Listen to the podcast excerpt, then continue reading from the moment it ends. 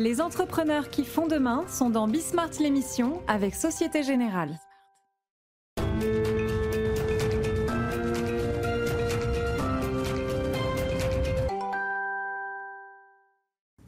Bonsoir à tous, bienvenue dans Bismart l'émission. Ce soir, je vous propose une émission assez orientée tech, finalement, avec des profils plutôt inédits. D'abord, on va aller à la rencontre d'un fonds d'investissement citoyen à but non lucratif pour sauver la planète. C'est en tout cas le pari qui a été fait par Time for the Planet, fondé par six entrepreneurs. Ils sont en pleine levée de fonds, ils viendront nous raconter tout ça.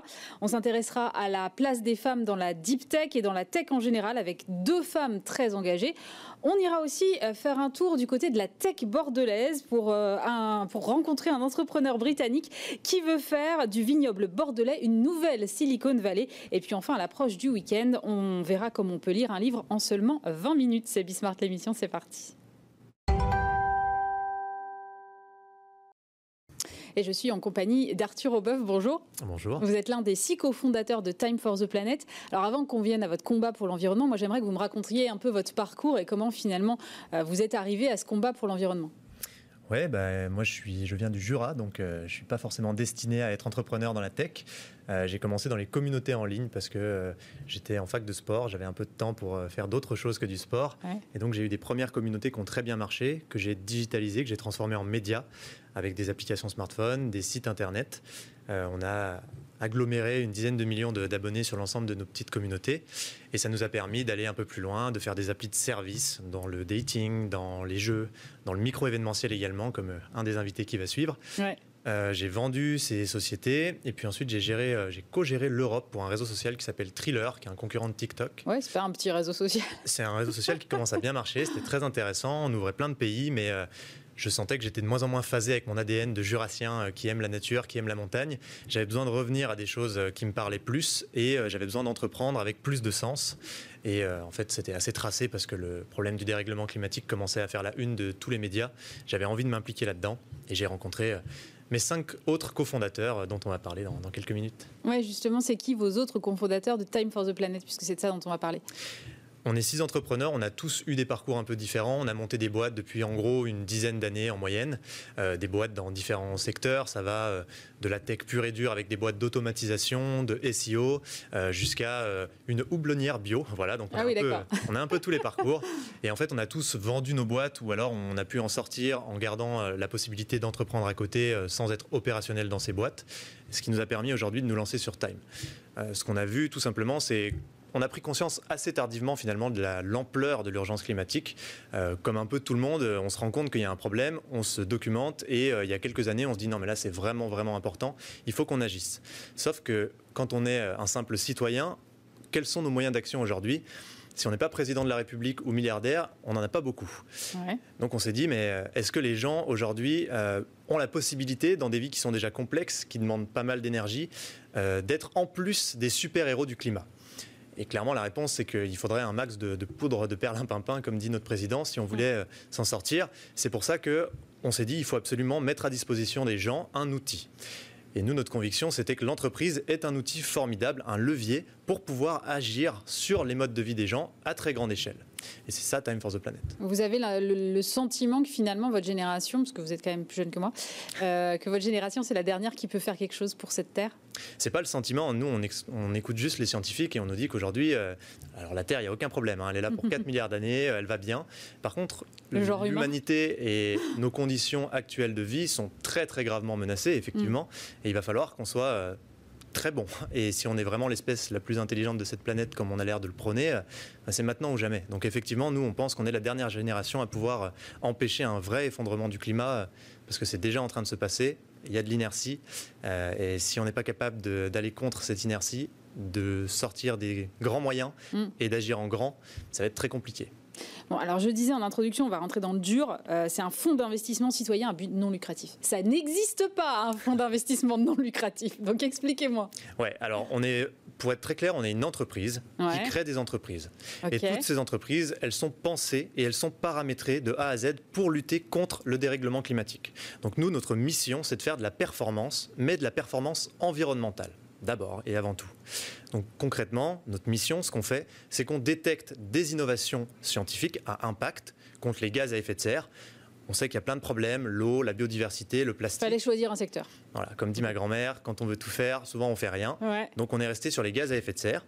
Et quand on a trouvé des innovations à impact qui sont performantes, qui ont du sens, on va leur associer des entrepreneurs qu'on recrute, qui sont des entrepreneurs chevronnés, qui vont trouver des modèles économiques viables et solides à ces innovations, parce qu'on est convaincu qu'il faut absolument que l'écologie se marie avec l'économie si on veut avoir un vrai impact et agir à très grande échelle très rapidement. Et nous, Time for the Planet, quand ces entrepreneurs, ils ont repris les innovations et ils les ont déployées, ils les ont transformées en entreprises finalement, on vient injecter de l'argent et chapeauter l'ensemble pour que ça accélère le déploiement et que ça le maximise. Et ça, on le fait avec une logique communautaire parce qu'on mise tout sur le collectif. On est convaincu qu'aujourd'hui, l'humanité a relevé tous ces challenges par le collectif. Euh, et si aujourd'hui, face au plus grand challenge de notre histoire, on n'est pas collectif, il y a quelques profs d'histoire qui vont verser deux, trois larmes. Donc pour nous, il faut absolument tout miser sur le collaboratif, sur le collectif. Et comment on fait ça? De deux manières. La première, c'est qu'on est structuré comme un mouvement. Aujourd'hui, on est un mouvement citoyen. On est plus de 4000. Mais en même temps, vous êtes une entreprise, c'est compliqué à... C'est un petit peu compliqué, mais euh, en fait, sur le papier, ce qu'on fait, c'est très simple. Quand je dis qu'on est un mouvement, c'est parce qu'aujourd'hui, n'importe qui peut nous rejoindre et devenir associé et copropriétaire de Time for the Planet au même titre que nous, ce qui lui permet de s'emparer de cet objet qu'on a créé, de le porter et de le faire grossir comme nous. Notre ambition, c'est de lever un milliard d'euros, c'est de créer 100 entreprises et on ne va pas y arriver tout seul avec nos petits bras. À quel horizon? On n'a pas d'horizon, on va essayer d'aller le plus vite possible parce qu'il y a une urgence. Donc, euh, en fonction de ce qu'on arrive à faire maintenant, demain, après-demain, on essaiera d'aller le plus vite possible. Comment on lève un milliard d'euros et comment on crée cette entreprise il faut que des gens meilleurs que nous s'emparent de cet objet, s'emparent de cette entreprise pour nous aider à la faire grossir. C'est ce qui se passe aujourd'hui, parce qu'on est un peu plus de 4000. Euh, on a levé un Vous êtes un peu plus de 4000 4000 associés, oui, en quelques mois, là. Et du coup, on est en train d'avoir. Aujourd'hui, on prend 100 nouveaux associés tous les jours. Ça prend une minute sur notre site de devenir associé de Time for the Planet. C'est très simple. Et ces gens, aujourd'hui, c'est en grande partie eux qui font avancer ce mouvement et qui le font grossir. Et la deuxième façon de tout jouer sur le collectif, et ça, c'est le cœur du réacteur, c'est l'open source. Aujourd'hui, quand on crée des entreprises, on a énormément de chances de se planter. Mais quand on crée des entreprises qui sont basées sur des innovations qui peuvent vraiment changer beaucoup de choses euh, dans notre ère et face à nos challenges, il faut absolument pas qu'on se plante dans notre coin avec notre innovation. C'est pour ça que l'open source c'est absolument génial parce que ça permet de non plus créer des entreprises mais de créer des marchés. Parce que plein de gens partout ailleurs sur la planète vont pouvoir s'emparer de ces entreprises, de ces innovations, de ces modèles économiques et les dupliquer, les améliorer. Donc on fait de la R&D à grande échelle parce que quand nous on distribue gratuitement une licence à qui le veut partout ailleurs sur la planète, on exige que ces gens nous remettent et remettent à tous les porteurs de la licence leurs propres innovations incrémentales sur l'innovation de base. Donc on va beaucoup plus vite. Il y a un effet boule de neige en fait. Il y a un effet boule de neige, on va beaucoup plus vite et on rend beaucoup plus solides les innovations. Et ça, c'est vraiment important. Et la deuxième chose, c'est qu'on ne crée pas juste des entreprises, on crée des marchés ce qui nous rend beaucoup plus résilients. Comment ça, on crée des marchés? Eh ben, quand nous, on va créer une entreprise, si on échoue, d'autres avec la même innovation, vont réussir ailleurs sur la planète. Et donc cette innovation, elle ne va pas mourir, elle va continuer d'exister, même face à l'échec entrepreneurial, qui est euh, un classique parmi les classiques pour nous qui avons monté des boîtes, on le sait. Et comment est-ce que vous allez faire sans retour sur investissement? Parce que clairement, aujourd'hui, quand on veut qu'une qu'une boîte réussisse, le meilleur moyen de mettre la pression, c'est quand même le retour sur investissement. C'est-à-dire, j'investis chez toi, donc euh, démontre-moi que tu es capable et que tu délivres euh, derrière. Donc sans retour sur investissement, est-ce que finalement, vous n'avez pas peur d'investir sur des trucs qui qui vont euh, direct à l'échec ou qui verront jamais le jour? Alors attention, on est entrepreneur, on a bien conscience qu'il faut qu'il y ait des modèles économiques, je le disais au début, ces entreprises qu'on va faire, elles doivent être rentables, elles doivent gagner de l'argent, c'est hyper important.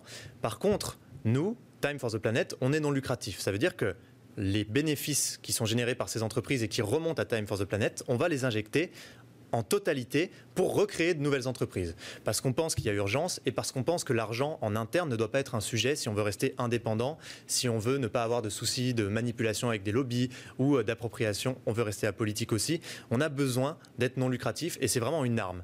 Parce qu'en plus, les gens qui nous rejoignent aujourd'hui, ils investissent avec juste la volonté d'avoir une performance environnementale et pas de s'enrichir, ou ils investissent pas pour euh, des intérêts privés. Ce qui fait que c'est des ambassadeurs incroyables qui communiquent beaucoup plus sur Time for the Planet et que le mouvement prend à la vitesse à laquelle il est en train de prendre. Donc on est convaincu que le non lucratif, c'est vraiment une arme et c'est vraiment ce qui fait la différence. Maintenant, les gens, on leur retourne quand même quelque chose parce que quand on investit chez des gens, euh, on a quand même envie qu'on nous dise, bah voilà, mm. moins je te, je te, retourne un truc. Et donc ce que nous, on retourne, c'est du taux de retour pour la planète. Alors on a l'habitude d'entendre le ROI, le TRI, le taux de rendement interne. Nous, on a créé le taux de retour pour la planète, qui est un indicateur tout simple. C'est un ratio entre le nombre d'euros investis et les quantités de gaz à effet de serre non émises ou captées grâce à ces investissements.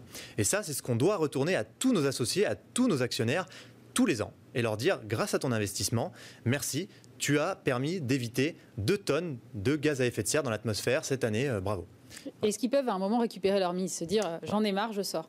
Tout à fait. Alors on leur a proposé de faire une récupération de leur mise à 10 ans. Donc le temps que Time for the Planet se développe suffisamment. Par contre, c'est pas du tout spéculatif. Les actions ont toujours la même valeur, tout le temps. Et quand ils vont sortir, ils récupèrent 1 euro égale 1 euro. Donc on a un ROI de 1, si on veut quand même parler en ROI. D'accord. Qui sont aujourd'hui les gens qui vous suivent? Alors il y a plein plein de gens, ça va dans tous les spectres de la société et c'est ça qui est assez incroyable parce qu'on essaye et on est convaincu qu'il faut un discours optimiste euh, qui n'est pas moralisateur, qui n'est pas culpabilisant. On pense que c'est ça le problème en fait de l'écologie jusqu'à aujourd'hui on divise au lieu de rassembler. Donc il y a un peu tout le monde, mais aujourd'hui on a des entrepreneurs de talent comme Jean-Michel Aulas, on a des mmh. scientifiques renommés comme euh, Jean Jouzel, qui est euh, l'ex-vice-président du GIEC, on a des personnalités euh, comme Wendy Renard, voilà, on a plein de gens qui nous connaissent et qui viennent par capillarité, si je puis dire, et qui sont dans des sphères un peu connues, mais il y a aussi plein plein de gens qui sont juste étudiants, ingénieurs, chercheurs aussi, ou professeurs, enfin il y a vraiment tout le monde, on a vraiment toutes les sphères. Et comment est-ce qu'ils vous apportent euh, leur soutien? Alors c'est uniquement du financier ou il y a une partie où ils vous aident sur certains projets? Parce que si vous avez effectivement pas mal de profils scientifiques, j'imagine que ça peut vous être utile.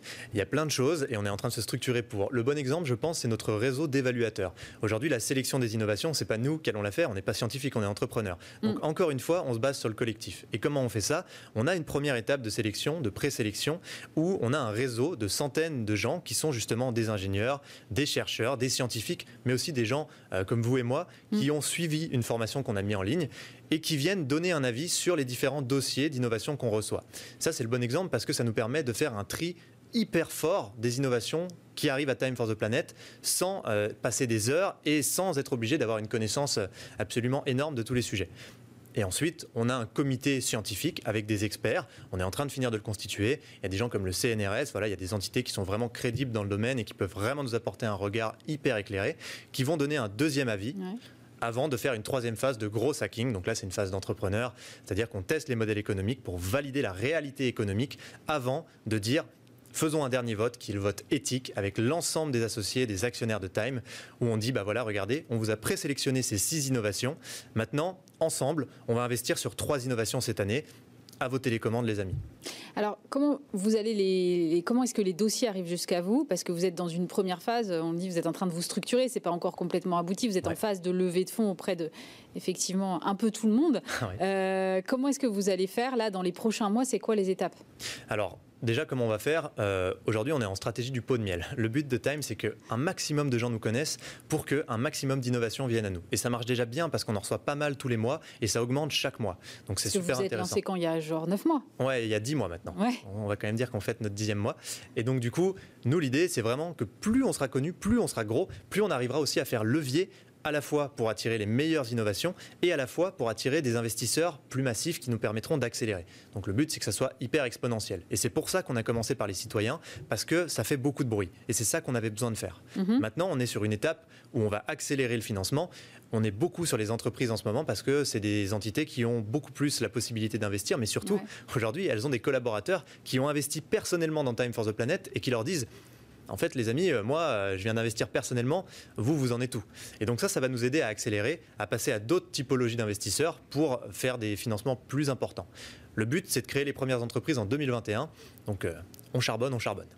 Et si vous allez chercher de l'argent du côté des entreprises, est-ce que vous n'avez pas peur de servir un peu de de caution green à ces boîtes-là qui investiraient chez vous. C'est toujours le danger avec ces problématiques-là. C'est-à-dire qu'à un moment, euh, on se dit euh, à quel moment je sers de prétexte et à quel moment. Euh, Nous, on pense que la confiance, elle a été clairement rompue avec l'écologie parce que beaucoup de greenwashing, parce que plein de solutions miracles qui n'en étaient pas finalement. Mm. Et donc, déjà, on joue 100% sur la transparence puisque tout le monde devient associé. Donc, tout le monde voit de l'intérieur ce qui se passe et tout le monde peut voir quand une entreprise nous rejoint ce qu'elle vote, ce qu'elle décide, comment elle fonctionne et quels sont ses choix dans l'entreprise. Donc, déjà, c'est hyper important parce que tout le monde voit vraiment au plus près ce qui se passe. Ensuite, la deuxième chose qui est hyper importante, c'est que nous, on a une philosophie simple. On est sur un navire, ça fait longtemps qu'on dit euh, à ceux qui conduisent, les gars, il y a un iceberg faudrait faire un peu attention. Mm. Bon, on vient de se prendre l'iceberg, on est tous en train de couler et on est en train d'essayer de construire des chaloupes. Le problème, c'est qu'on n'a pas assez de matériel. Donc si demain les capitaines descendent et nous disent, bah, nous on a du matos, on a des clous, on va pas leur faire un procès. On va leur dire donnez vos clous, on va construire les chaloupes, on verra après. C'est ça Time for the Planet. On n'essaie pas de se diviser, on se dit ok, il y a peut-être des choses qui ont été faites qui sont pas idéales, mais maintenant il faut qu'on soit ensemble et il faut qu'on agisse de manière unie. C'est ça l'objectif. Surtout, je voudrais rajouter quand même, il y a une réponse simple à la question, c'est que il n'y a aucun avantage à rejoindre Time for the Planet, si ce n'est de dire à ses collaborateurs, bah, on a rejoint Time for the Planet. Ils mm. peuvent, ils n'ont rien d'autre. Donc en soi, euh, voilà, c'est assez simple. La réponse, c'est que s'ils veulent faire du greenwashing en disant à leurs salariés on a rejoint Time for the Planet, bah, c'est pas du greenwashing, voilà. Vous avez levé euh, quasiment un million, je crois. Euh, sans... ouais, c'est ça. Hein. Sans... Vous faites partie des, dix plus grands financements participatifs européens là en ce moment. vous avez à peine donc dix mois d'existence.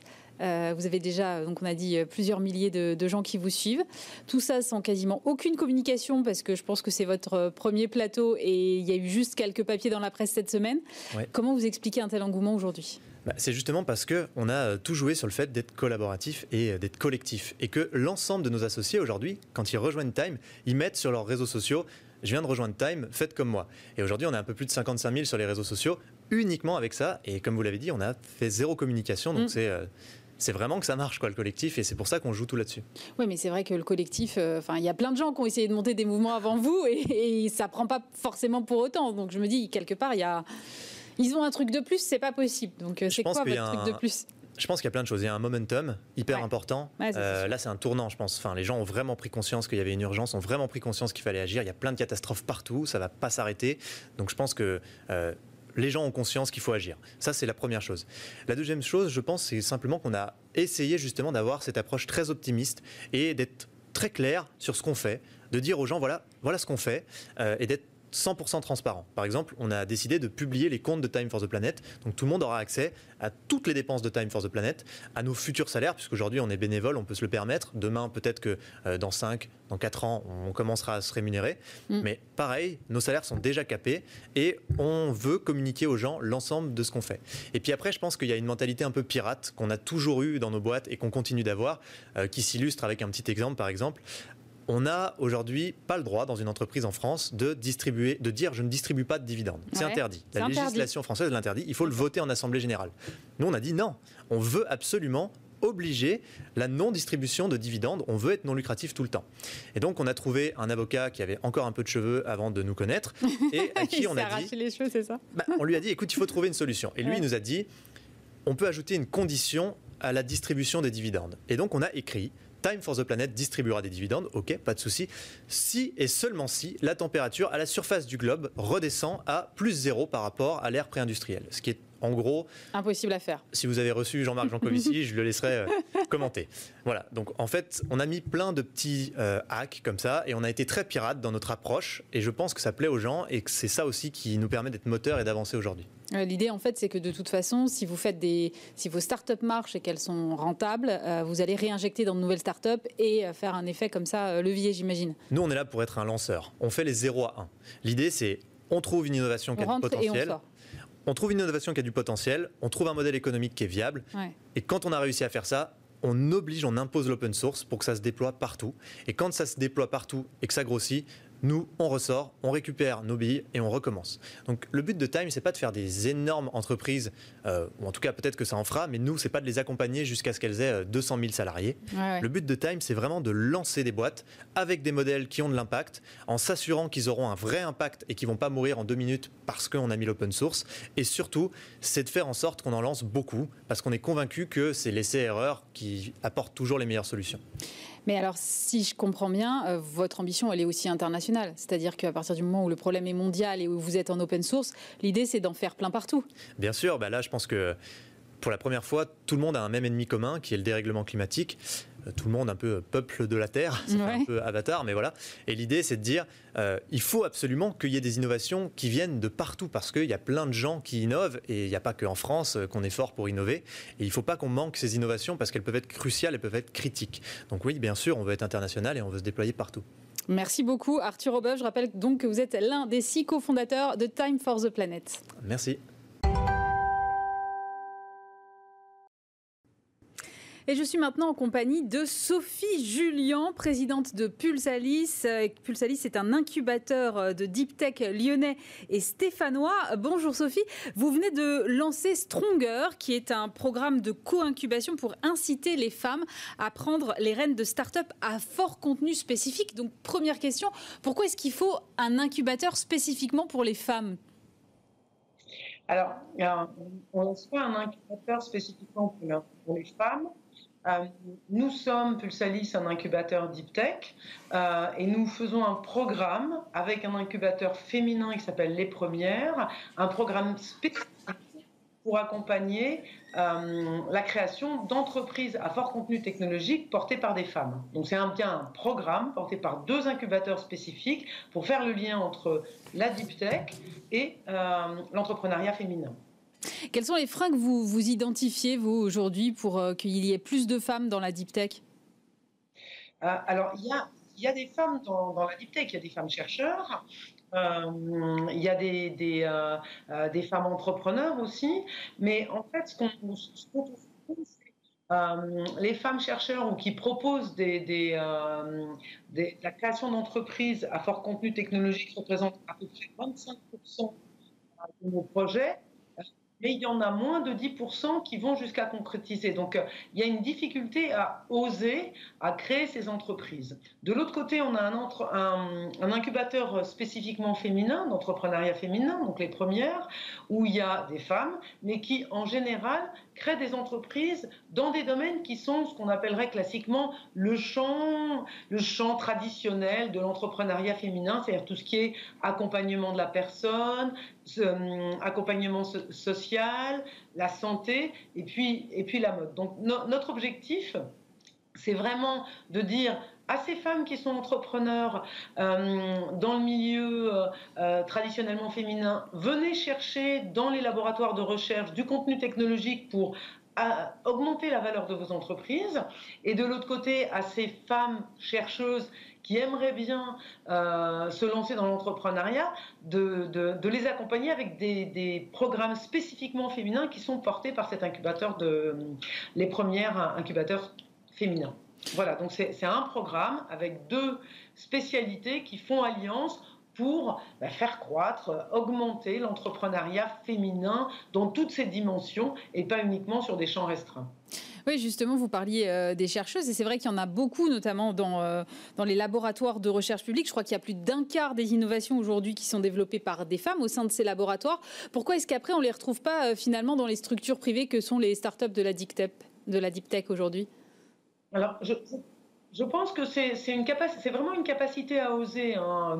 Dans, le, le, le, webinaire qu'on a tenu pour lancer ce, programme, euh, il y avait une, des consultantes qui, disait finalement, les femmes, euh, même aujourd'hui traditionnellement dans les entreprises, euh, c'est quelque chose qui est assez bien connu par les, DRH, c'est que quand on propose un poste à responsabilité à un homme, s'il a 50% des compétences, il va dire oui. Une femme, si elle en a 90, elle va surtout parler des 10% de compétences qu'elle n'a pas. Vous voyez, donc c'est pour ça que j'utilise le mot oser, c'est euh, se projeter dans cette prise de risque et se dire bah, je peux le faire. Donc voilà, on veut aider ces femmes à se dire bah oui, je peux le faire, j'ose essayer quoi. Et, et aujourd'hui, il y a une réticence qui est culturelle malheureusement.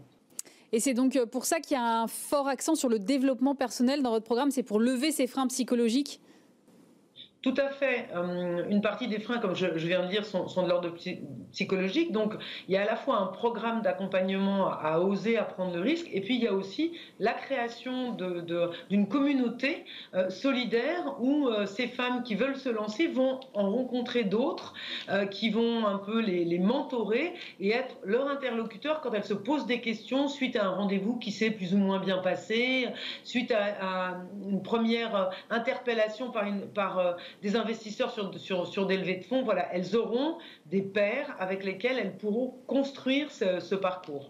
La preuve par l'exemple, finalement, c'est un peu un passage obligé. Un passage? Un passage obligé pour justement les encourager, pour montrer que dans la réalité, c'est possible. voilà, c'est un, euh, une, façon de, euh, leur mettre le pied à l'étrier, bien entendu, hein, euh, et puis aussi de, de, créer cette communauté, de la rendre visible pour que d'autres s'y essayent aussi. Je pense qu'il y a de l'exemplarité, de la modélisation, et je pense qu'il faut pouvoir s'accrocher à des modèles qui sont des modèles à, à nos niveaux. On nous montre souvent, en tant que femmes, des modèles qui sont tellement, j'allais dire, tellement et hum, à des niveaux importants que c'est difficile de s'y raccrocher. Hein. Moi, moi, je viens du monde de la recherche. C'est vrai que Marie Curie, elle est emblématique. mais enfin, hein, toute, toute, chercheuse n'est pas Marie Curie. Hein. Il y a, il y a, il y a d'autres typologies de modèles. Et dans les entrepreneurs, c'est pareil. Il y, a, il y a, des femmes brillantissimes, mais euh, il y a de l'entrepreneuriat, j'allais dire de l'entrepreneuriat tous les jours. Euh, il y a toutes les dimensions et c'est ça aussi qu'on veut, qu'on veut pousser. Alors la, durée de votre programme, ce sera, combien de temps et combien de femmes est-ce que vous espérez euh, accompagner de la sorte? Alors, la durée du programme est de 12 mois. Donc, il y a 6 mois qui sont centrés sur justement l'accompagnement de la personne, donc euh, de la femme, et puis 6 mois qui sont, j'allais dire, de l'accompagnement deep tech, hein, euh, qui, est, qui est non genré. Donc, c'est ce mélange des deux. Donc, ça dure 12 mois. Et ben, je dirais que nous, chez Pulsalis, on crée une une grosse dizaine de, de start-up par an. Euh, l'objectif, ça serait euh, d'en avoir au moins 5 par an. Voilà. Ça. Euh, Merci beaucoup Sophie Julien. Je rappelle que vous êtes la présidente de Pulsalis. On marque une pause, on se retrouve juste après dans Bismart l'émission.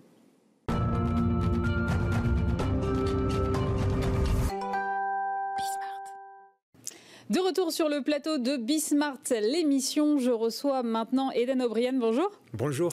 Vous êtes CEO et cofondateur de Glue. Vous êtes un entrepreneur d'origine britannique et vous êtes installé à Bordeaux. Mais que venez-vous donc faire chez nous?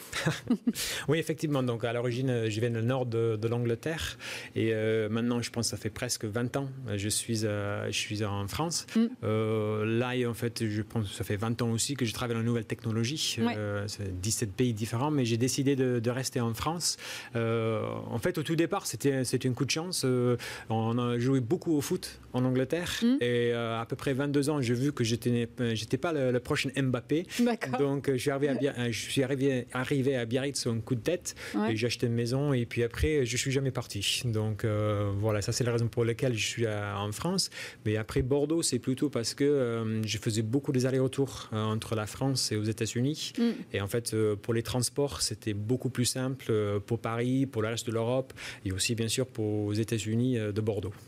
Alors, vous avez euh, passé, donc vous le disiez, 20 ans dans des grands groupes de tech et vous avez décidé de lancer une appli. Elle s'appelle Glue. Oui. Ça, le leitmotiv, c'est gérer les rencontres dans la vraie vie. Ça veut dire quoi? Ouais, bon, en fait, Glue euh, cherche à transformer la façon que les gens ils se réunissent dans la vraie vie. Euh, en fait, je pense qu'aujourd'hui, on est plus que plus connecté que jamais. Donc, mm. euh, la personne lambda, le jeune lambda, il va envoyer plus que 3000 messages par mois. Mm. Mais en fait, on arrive à se voir nos vrais amis dans la vraie vie de moins en moins. oui, c'est vrai.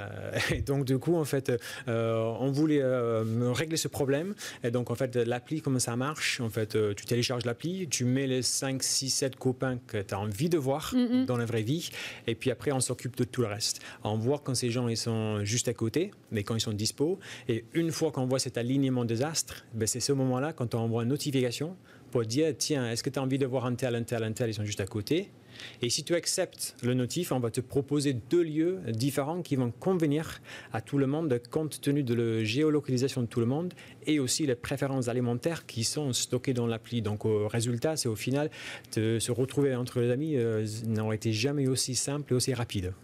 Alors euh, effectivement, c'est intéressant, mais euh, c'est quoi le business model derrière? En fait, c'est euh, là en fait le, modèle économique. On peut en parler. les raisons pour lesquelles on voulait un modèle comme ça. En fait, l'année prochaine, on va, on va déployer une expérience paiement qui est mhm. plus gamifiée, automatisée, qui en fait qui va à la fois faire gagner du temps aux gens, mais aussi en fait ça va faire une sorte d'encourager la personne le plus économe, pour pas dire radin, dans le groupe en fait a payé sa part aussi. Mais euh, toute cette expérience, euh, quand c'est live, je serais ravi de revenir vous expliquer ça plus en détail. D'accord. Alors quel est l'impact là sur du Covid sur le lancement de cette appli? Parce qu'effectivement C'était déjà pas facile avant de voir ses amis dans la vraie vie. Aujourd'hui, ça l'est encore plus. Oui, tout à fait. En fait, c'est très intéressant. Le, premier confinement, c'est un peu contre-intuitif, mais ça nous a aidés dans ah le sens que bah, ça a rappelé aux gens l'importance de voir des amis dans la vraie vie. Donc ça, c'était assez utile. Cette deuxième vague, c'est un peu différent. c'est, c'est, en fait, les règles ne sont pas les mêmes pour tout le monde. Mm, et ils changent sans arrêt. Et à Bordeaux, vous êtes un peu plus libre qu'à Paris. Tout à fait, tout à fait. Donc j'en profite. Euh, euh, et donc en fait, le, problème avec ça, euh, c'est parce que donc l'ambiance en général est plus anxiogène. mais par contre, ce qu'on a pu constater, c'est qu'en fait, les gens, ils, ils réalisent tous que c'est quasi impossible à planifier quoi que ce soit, de prévoir quoi que ce soit à l'avance avec des amis. Donc ben, les vacances qui commencent ce soir, mm. déjà, c'est très compliqué à planifier quoi que ce soit, et encore moins le fait de la fin de l'année. Euh, donc en fait, euh, oui, dans le court terme, c'est dur, mais en fait, ce qu'on voit que sur le moyen et long terme, en fait, les gens ils sont plus ouverts à l'idée de, revoir la façon qu'ils s'organisent et en fait qu'ils se retrouvent dans la vraie vie. Donc euh, on reste positif même si on sait que cette période dans le court terme est compliquée.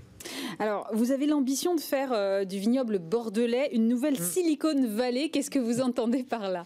Bon, en fait, en arrivant à Bordeaux, j'étais vraiment agréable, agréablement surpris par tout ce qui se passe là déjà. Et donc, là, en fait, j'avais parlé à un copain journaliste euh, là-bas, hein, je parlais d'un Silicon Vignoble. Euh, et, donc, en fait, pour moi, c'est un genre de, de, vision fédérateur de ce que ça pourrait être, la région de Nouvelle-Aquitaine, le métropole bordelais, d'ici 20 ans. Et en fait, c'est moi, en venant de le nord-est de l'Angleterre, je sais ce que c'est quand une région n'arrive pas à se régénérer, euh, de faire face aux avancements technologiques, etc. Mm. Et donc, euh, pour moi, je pense qu'il y a déjà énormément de, très belles choses qui se passent, mais pour moi, il faut qu'on se focalise nos efforts sur cinq domaines différents euh, pour vraiment être prêt pour faire face à tout ce qu'on voit dans le monde aujourd'hui. Le, premier, en fait, je pense que les gens ils doivent comprendre que les, sociétés qu'on crée, qui cartonnent aujourd'hui dans le 21e siècle, c'est pas du tout pareil que ce qui a bien marché dans le XXe siècle. Euh, et, donc, du coup, en fait, pour essayer d'aider les gens à comprendre les raisons pour lesquelles une société marche aujourd'hui par rapport à euh, pourquoi ça aurait pu marcher par avant. Deuxième, je pense aussi, en fait, c'est très important euh, que les gens dans la société, en fait, il faut qu'on cherche à vulgariser tous ces sujets, des nouvelles technologies, euh, parce que si on n'a pas un marché qui est prêt à adopter ces nouvelles innovations, c'est très compliqué. Euh, en troisième, en fait, euh, c'est quelque chose qui m'a beaucoup plu dans la région, c'est en fait les gens qui nous gouvernent, donc nos élus, mm. ils sont très très ouverts à ce genre de à ce, genre d'innovation, des idées qui arrivent d'ailleurs pour un étranger, pour moi d'arriver à Bordeaux, euh, d'être reçu euh, si facilement par les élus pour parler de mon expérience ailleurs, je trouvais ça très rafraîchissant. Euh, aussi. Et en avant-dernier, pour moi, ça c'est la partie des nouvelles façons de travailler on voit qu'en fait, bien sûr, c'est très intéressant en ce moment parce qu'on parle beaucoup de télétravail, mais en fait, c'est pas la façon qu'on travaille dans le passé ce n'est pas adapté ni pour aujourd'hui, ni pour l'avenir. Donc, a des nouvelles choses, euh, oui, télétravail, mais aussi les, plateformes de crowdsourcing, euh, le Fiverr, le Topcoder et toutes les autres plateformes comme ça. Les sociétés et les gens, ils doivent comprendre comment en fait on peut utiliser toutes ces, euh, ces, nouvelles techniques pour travailler, pour gagner sa vie. Et en dernier, bien sûr, on ne peut pas parler de créer un nouveau terreau fertile sans parler de l'argent, et à la fois en public, à la fois en privé. Et c'est là où je pense que dans le financement public, je trouve qu'en fait, on fait beaucoup de bonnes choses en France. Euh, je pense qu'il y a encore des choses qu'on peut améliorer, et des autres modèles qui, qui le coup de creuser, mais je pense qu'on est pas mal. Et quant à la partie privée, euh, je pense aussi, en fait, dans la région, on commence d'avoir, euh, bien sûr, il y a moins d'activités à Bordeaux qu'à Paris, mais on commence d'avoir des belles références, des belles levées de fonds euh, dans la région, et aussi on commence d'avoir quelques grands frères dans l'écosystème qui sont prêts à partager, à expliquer pourquoi ils ont pu réussir ce, ce levée de fonds, ce soutien des, des financeurs ailleurs aussi. Donc, c'est ces éléments-là que je trouve qu'ensemble, c'est sur ça, il faut qu'on se focalise euh, pour euh, que la région soit, soit prête pour l'avenir. Justement, pour l'avenir, vous voyez 30 licornes, vous, en région bordelaise, mais on n'en est, même pas, on est même pas à 10 en France, en fait. Oui, bah voilà, vous voyez grand. Mais, tout à fait, mais c'est un peu comme euh, Arthur juste avant, que je trouvais inspirant aussi. En fait, il faut avoir des visions importantes pour... donc, même si on n'arrive pas à 30, mais déjà on a affaire à avancer le chemin biblique, donc je trouve que c'est bien de mettre des choses concrètes pour avoir des objectifs. Merci beaucoup, Eden O'Brien. Je rappelle que vous êtes CEO et cofondateur de Glue. Merci d'avoir été avec nous. Avec grand plaisir. Et je suis maintenant en compagnie d'Alexandre Bruno. Bonjour. Bonjour. Vous êtes CEO de Cooper. Alors, Coupe, c'est Book à l'envers et vous avez lancé cette application il y a 5 ans. Vous proposez des résumés de livres. Comment vous en êtes euh, arrivé là? Parce qu'il faut avoir l'idée quand même. Ah bah, l'idée, elle est assez simple. Finalement, c'est l'exécution de l'idée qui est compliquée. Mais l'idée, elle est assez simple. Elle est venue d'un, avec un ami, tout simplement. Cet ami faisait des résumés de ses livres. Et puis moi, je consommais les résumés de ses livres. Et je me suis dit, bah, c'est génial, j'apprends comme ça, en, un claquement de doigts, j'accède aux idées qui se trouvent dans un ouvrage.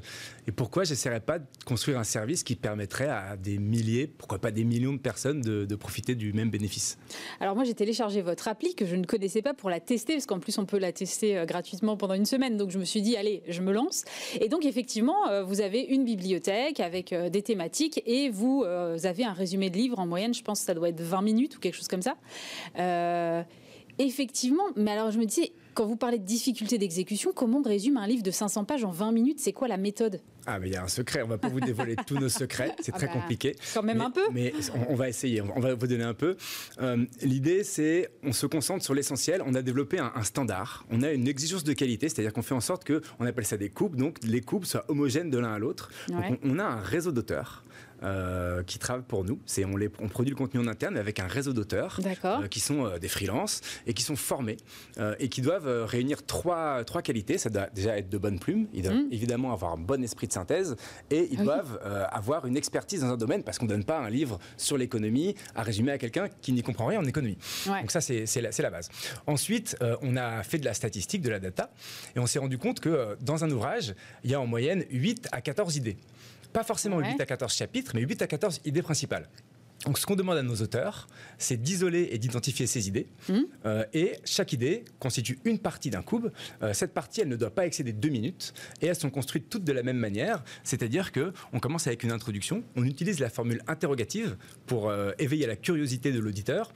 Ensuite, on répond à cette question dans le développement. Et on utilise la répétition, c'est-à-dire qu'on répète les idées clés à des moments précis, de manière à ce que, euh, ce que les auteurs, enfin, ce que l'auditeur, pardon, puisse bien mémoriser les idées. Alors, ce sont des résumés à la fois audio et écrit. En mhm. fait, on a le choix. Qu'est-ce qui marche le mieux aujourd'hui? C'est l'audio. Clairement, c'est l'audio. Aujourd'hui, on vit dans une société où les gens ont besoin de ce qu'on dit en anglais multitasker.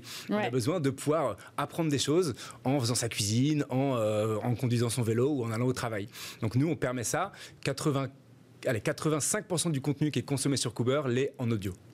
Et les maisons d'édition, elles vous regardent comment? Parce que potentiellement, c'est des livres qu'elles vont pas vendre derrière. Alors, elles nous regardent d'un bon oeil. Alors, c'est évidemment, la première manière de percevoir Cooper, c'est de se dire qu'on va venir cannibaliser les bah, ventes des maisons d'édition. Alors qu'en fait, on s'adresse à une audience, finalement, qui ne connaît pas les auteurs, qui ne connaît pas ces livres, on leur permet de découvrir des livres. Et nous, on ajoute des, boutons à la fin de la lecture et on incite les gens à aller acheter les livres. Donc vous, vous allez vous abonner à Cooper pour 8 euros par mois. Vous allez accéder comme ça à plusieurs milliers d'ouvrages. Mais d'ailleurs, soit dit en passant, on ne fait pas que des livres, on fait aussi des documentaires, des conférences euh, et toutes ces choses. Euh, et vous allez découvrir comme ça tout un tas de contenus que vous n'auriez pas découvert par ailleurs et vous allez euh, peut-être une fois sur dix acheter le livre. Mais c'est quoi le pourcentage? C'est une fois sur dix? C'est une fois sur dix. Ouais.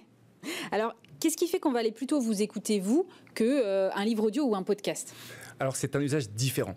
Euh, les livres audio, c'est génial, mais un livre audio, c'est un contenu qui a été pensé par son auteur pour être lu et non pour être écouté. Donc, quand on écoute un livre audio, J'en écoute, hein, j'adore ça. Mais le problème, c'est qu'on a tendance à se perdre parce que c'est, ça, demande d'être très, d'être, très focus parce qu'on va passer plusieurs heures à écouter quelque chose. On va par essence justement euh, multitasker et du coup, on va perdre le fil, on va avoir tendance à perdre les idées. Et nous, on se concentre sur les livres, euh, on fait pas de, de romans, pas de littérature, on se concentre sur les livres de non-fiction, sur lesquels, enfin, les livres qu'on lit pour apprendre des choses, les livres qui sont orientés contenu. Et du coup, l'idée, c'est que la différence, c'est que nous, c'est 20 minutes, c'est des petites capsules. Et donc, ça rentre parfaitement dans un trajet pour le travail, comme j'ai dit, ça rentre parfaitement dans, dans son quotidien, en fait.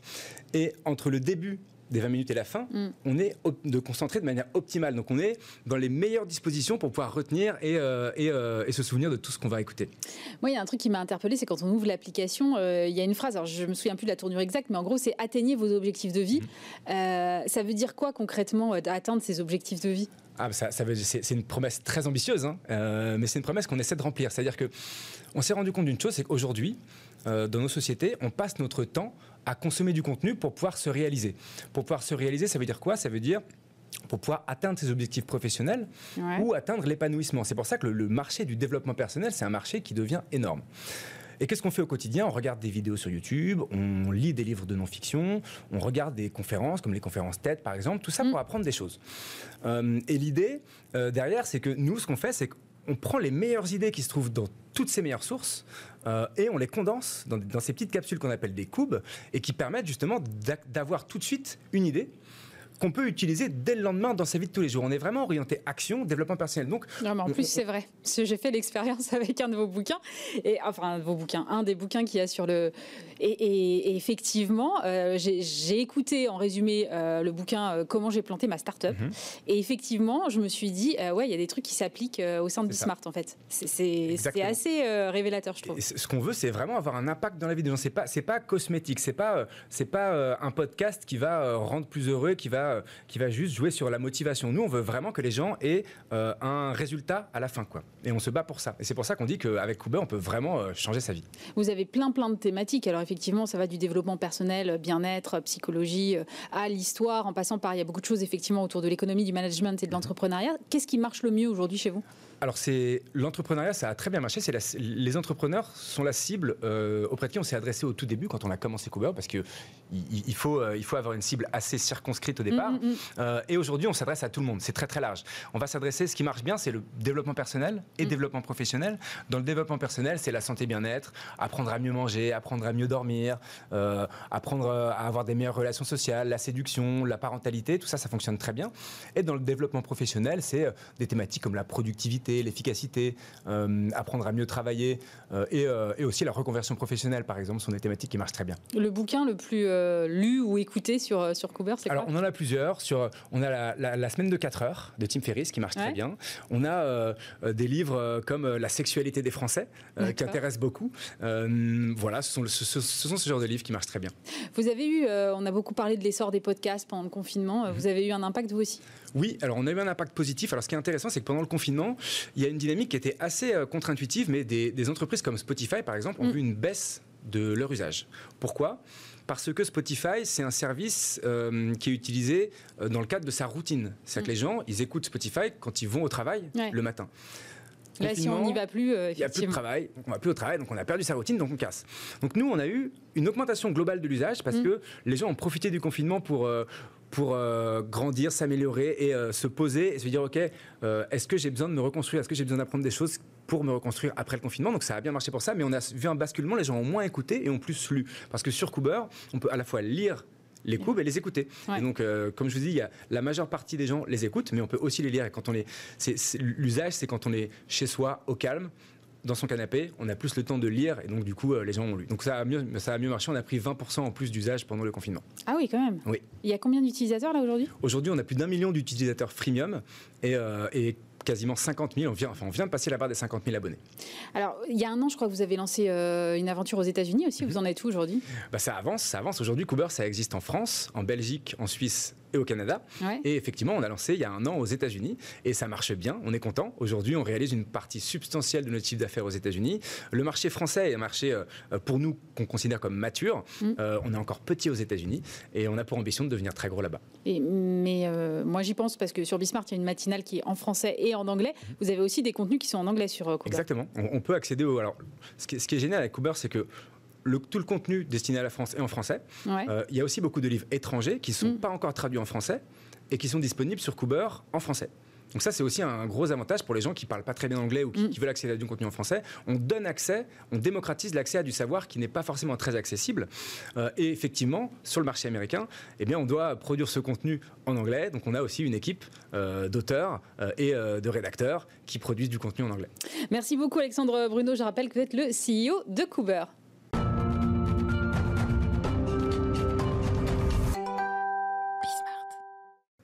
Et pour terminer cette émission, je suis en compagnie de Dipti Chander. Bonjour. Bonjour. Vous êtes la présidente de l'association Emma. On va en parler dans un instant, mais vous êtes surtout développeuse. Comment est née votre passion de l'informatique? Oui, donc je suis effectivement développeuse depuis maintenant des années et des années. Mm. J'ai toujours voulu aller dans la tech dès, dès, le très jeune âge. Et finalement, la triste réalité de la tech, on la connaît tous, c'est qu'il y a très peu de femmes dans la tech et j'ai eu pas mal euh, euh, de euh, pour arriver jusqu'à là et on m'a surtout découragée d'y aller parce que c'est un métier dans la société qui est encore réservé pour les hommes. Pourtant, vous êtes, vous êtes jeune, alors je me dis, on en est encore là aujourd'hui, il y a encore des gens qui découragent les jeunes lycéennes d'aller faire des études supérieures dans la tech Absolument, donc aujourd'hui les statistiques parlent d'elles-mêmes, hein. il y a autour de 15% de femmes dans les métiers du numérique, donc qui dit numérique, ce sont des métiers liés, liés aux nouvelles technologies, mais ce ne sont pas forcément des métiers dans lesquels on va créer les technologies qu'on utilise aujourd'hui. Donc je fais vraiment la différence entre numérique et la tech. Et si mm. on creuse vraiment dans la tech, eh ben, il y a autour de 4-5% de femmes euh, dans la tech qui créent les produits de demain qu'on utilise sur nos smartphones euh, ou les produits qu'on utilise actuellement. Quoi. Alors, euh, on vous a dit clairement, non, c'est pas la peine, change de voix, tu n'y arriveras pas, c'est que pour les garçons? Alors, on m'a même pas dit change de voix, on m'a même dit n'y va pas. Ah, carrément On m'a même dit n'y va pas avant même de changer de voie. Et oui, c'était pendant euh, euh, le, choix d'orientation qu'on fait, euh, comme, vous, comme vous le disiez à l'instant. et on m'a surtout rappelé qu'une qu'une femme devait plutôt se consacrer à des métiers pour lesquels elle était faite. Ah bah, c'est bien, on en est encore là, donc félicitations. comment vous avez fait alors après Parce que vous y êtes allé quand même, vous avez réussi à intégrer Epitech, donc c'est pas n'importe quelle école non plus. Absolument. ça doit dénoter d'abord une certaine force de caractère de votre part. Et puis euh, après, comment on évolue dans une école où finalement, euh, je crois qu'il y avait très peu de garçons, de filles, pardon, quand vous y êtes euh, allé. Exactement, exactement. Donc force de caractère, je ne l'avais pas avant, effectivement. C'est en arrivant à Epitech qu'on se confronte en fait à la réalité de la tech. Donc vous le disiez, très peu de, femmes dans la tech. donc c'était à l'époque, alors à l'époque, ça fait pas très longtemps, c'était 4% de femmes. Là, je sais qu'ils sont passés à 8%. et c'est vrai que c'était des promos de 500 élèves avec 490 hommes et 10, 10 femmes. Quoi. Et comment vous réagissez face à ça alors? Alors je réagis euh, justement à travers Emma, euh, l'association euh, dont vous avez rapidement parlé au début. C'est très important pour moi qu'il y ait plus de femmes dans la tech, mais pas que, qu'il y ait plus de personnes venues de milieux mm. différents et, de, et, de, parcours différents. Donc la diversité dans l'ensemble au sens large. et c'est vraiment notre combat à travers Emma, c'est de, passer par la formation pour permettre aux, aux jeunes filles et aux personnes venues euh, de milieux euh, et, de, et, de cultures différentes de pouvoir accéder et se former aux nouvelles technologies. Quels sont les freins là que vous voyez qu'il faut lever aujourd'hui? Puisqu'on en parlait tout à l'heure avec euh, une invitée qui parlait de deep tech et qui disait finalement, pour ce qui est des femmes, en tout cas, pour la diversité, c'est peut-être d'autres problématiques, mais le frein, il est souvent psychologique. C'est-à-dire les femmes, elles n'osent pas aller dans ces voies-là. Alors il y a différents types de freins, effectivement, celui-là en fait partie. Euh, nous nous mettons des freins nous-mêmes, les femmes, il faut le dire, c'est la vérité.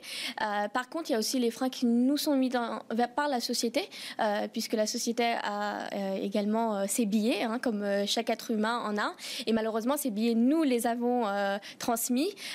ensuite, il y a un troisième sujet qui est le sujet de changement de mentalité, qui sont très importants aujourd'hui. Et ça, ça passe par la Ça, ça passe par donner les outils dès le très jeune âge euh, aux, enfants pour qu'ils puissent choisir le métier qu'ils souhaitent faire et pas que la société euh, leur impose euh, en les classifiant et ou, en les mettant dans des cases comme on a tendance à le faire actuellement. Quelles sont les actions que vous menez justement avec l'association Emma pour faire un petit peu changer tout ça? Oui, alors je vais parler dans le cadre du Covid parce qu'on est en plein dedans. Euh, on, mène euh, pas mal d'actions et dans le cadre du Covid, on a lancé une initiative qui s'appelle Coder chez vous. Et cette initiative en fait a été lancée euh, bah, dès mars, dès que on a été confiné mm. et on a dû arrêter nos activités physiques auprès des écoles, des, des, entreprises.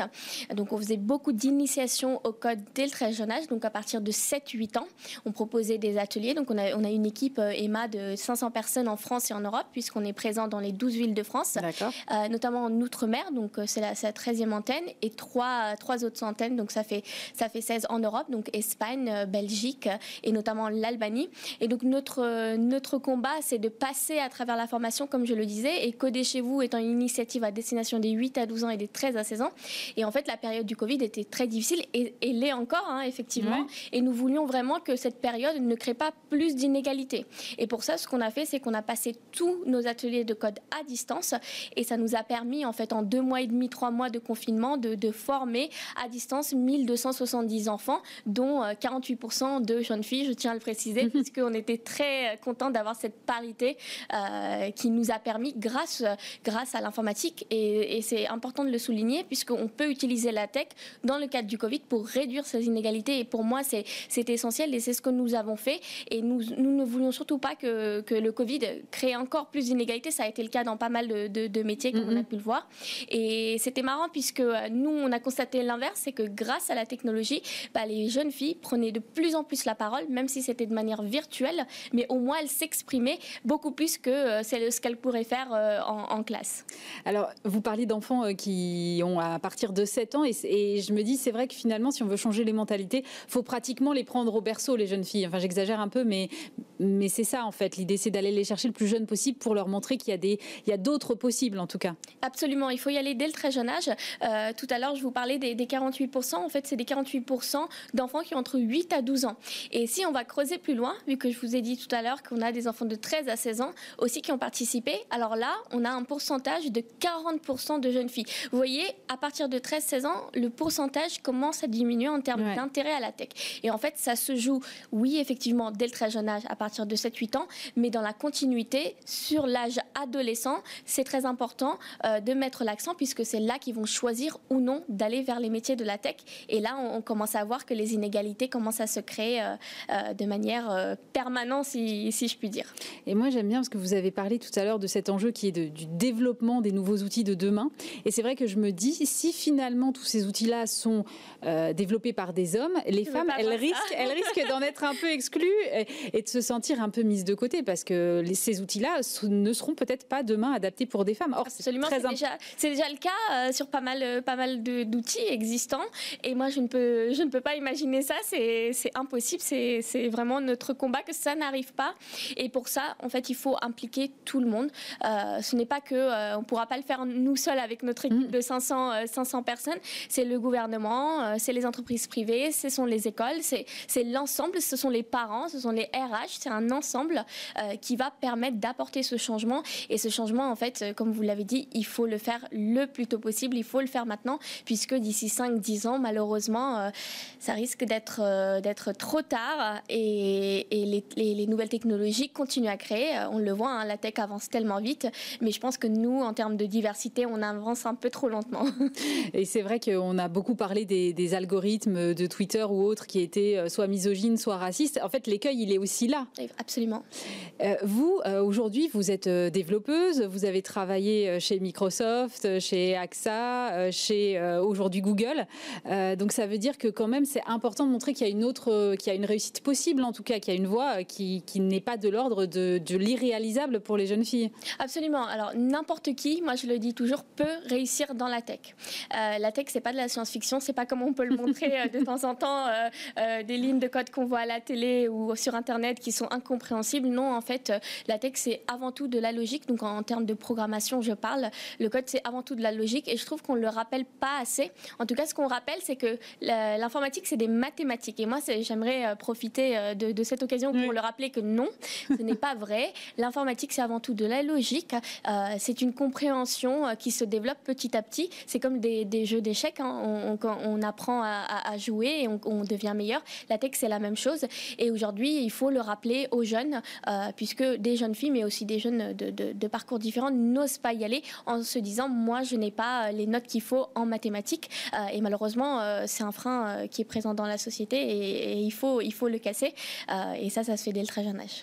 Vous avez l'impression d'être un rôle modèle aujourd'hui pour ces jeunes filles? Moi, j'ai l'impression de ne rien être, mais je, je sais que je reçois pas mal de, messages euh, assez souvent me disant euh, de, jeunes filles qui sont dans, dans des parcours d'informatique. Et pour qui c'est difficile parce qu'elles elles, se rendent compte de, la réalité et qui m'envoient souvent un message en me disant euh, euh, on n'était pas bien, on se disait qu'on allait quitter, puis on est tombé sur une de tes interviews et on n'a pas renoncé et on a continué. C'est un message que j'ai reçu il n'y a pas très longtemps, donc ça m'a fait, euh, ça m'a fait très plaisir.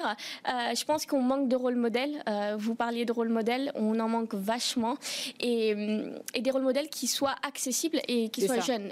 Ça, c'est ce que c'est ce que c'est ce qu'on manque. Moi, à l'époque, alors à l'époque euh, lorsque je voulais faire de, la tech, je voyais euh, donc des, hommes euh, à la télé, mm. des hommes typiquement des grands groupes américains qui avaient réussi dans la tech. Je, les regardais et je voulais être à leur place. Je, disais souvent à mm-hmm. l'époque, je crois que je voyais Bill Gates à la télé. je disais souvent à ma mère, un jour je serai à sa place. Alors c'était faut rigoler, ma mère elle, elle, rigolait souvent, mais je pense qu'il faut avoir des rôles modèles qui soient accessibles. Et, et ça c'est très important. Aujourd'hui les médias un rôle essentiel à jouer, c'est de mettre en lumière ces rôles modèles. Euh, et surtout, il faut que ce soit des rôles modèles qui, qui n'aient pas 50 euh, ou 60 ans euh, d'âge d'écart. pourquoi? Bah, Tout simplement parce qu'on peut parler plus facilement à un jeune. Je ne dis pas que les, les personnes beaucoup plus âgées ne peuvent pas, mais on a tendance à s'identifier plus facilement. Oui, c'est sûr, bien sûr. Et c'est vrai que moi, j'étais en train de réfléchir en même temps que vous parliez à des rôles modèles féminins dans la tech, et c'est vrai que le, nom qui me vient tout de suite, c'est Sheryl Sandberg, mais c'est un peu loin, quoi. C'est pour une jeune fille qui est au lycée, euh, je sais même pas. Et en plus, maintenant, les lycéens se désintéressent de Facebook, donc euh, je je vois même pas qui. Et vous pensez vous à des femmes qui peuvent euh, Il faut que ce soit finalement des femmes qui soient un peu plus ordinaires et, et qui puissent quand même avoir une existence médiatique pour pour pouvoir s'adresser à ces jeunes? Oui, il faut que ces femmes puissent impacter dans la tech et en même temps être accessibles. Donc comme comme je vous le disais, alors un exemple, si je vous dis citez-moi une femme, alors là je le fais un peu en, en direct, mais citez-moi une femme euh, euh, qui a travaillé dans la science et qui est connue. Euh, on va dire Marie Curie, comme me disait mon invité tout à l'heure. Et on est bon, on, on remonte à loin. Voilà, on remonte à loin. Et moi, je ne m'identifie absolument pas en, Marie Curie. donc, les rôles modèles sont essentiels. c'est comme les footballeurs. Hein. lorsque les enfants regardent les footballeurs, je parle de Kylian Mbappé ou d'autres, et on est, on est très, très heureux. On a envie de les rencontrer. On est, on est fan d'eux. Ils nous inspirent. Bah, c'est la même chose aujourd'hui dans la tech. Il faut aller, il faut que la France à y chercher ces rôles modèles et qu'ils les mettent en lumière euh, pour inspirer d'autres générations. Merci beaucoup, Dipti Chander. Je rappelle que vous êtes la présidente de l'association Emma. C'est la fin de cette émission. Évidemment, dès lundi, vous retrouvez Stéphane Soumine. On se retrouve vendredi prochain. Très bon week-end à tous sur Bismart. Les entrepreneurs qui font demain sont dans Bismart l'émission avec Société Générale.